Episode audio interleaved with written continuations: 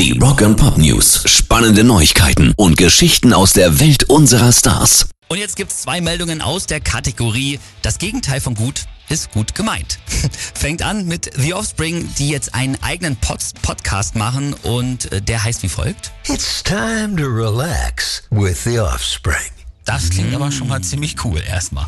Absolut, aber dann hat man so ein bisschen das Gefühl, wenn man da reinhört, dass irgendwer den vier Oppas, muss man ja auch wirklich so sagen, dass der denen gesagt hat, hier, macht mal einen Podcast, das macht doch jetzt nämlich jeder, wir stellen euch einfach nur vier Mikrofone auf den Tisch und dann redet ihr mal irgendwas rein, da kommt schon was bei raus.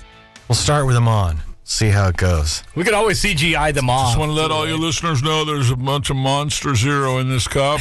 Was? Yeah, yeah. Here we are. Our podcast number. I don't even know if we're saying. Are we saying what number it is? We're putting these out eventually. Okay, alright.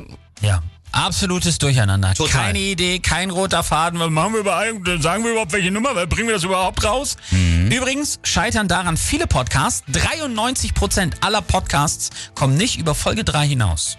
So, und wenn die Offspring so weitermachen, dann wird das auch für ihren Podcast gelten. Rock and Pop News. Ebenfalls eine gute Idee ist ein Rockalbum der Country-Legende Dolly Parton.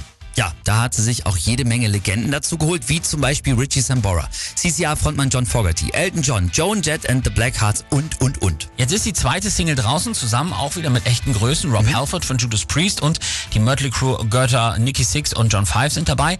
Bygones heißt der Song und naja, hört selber.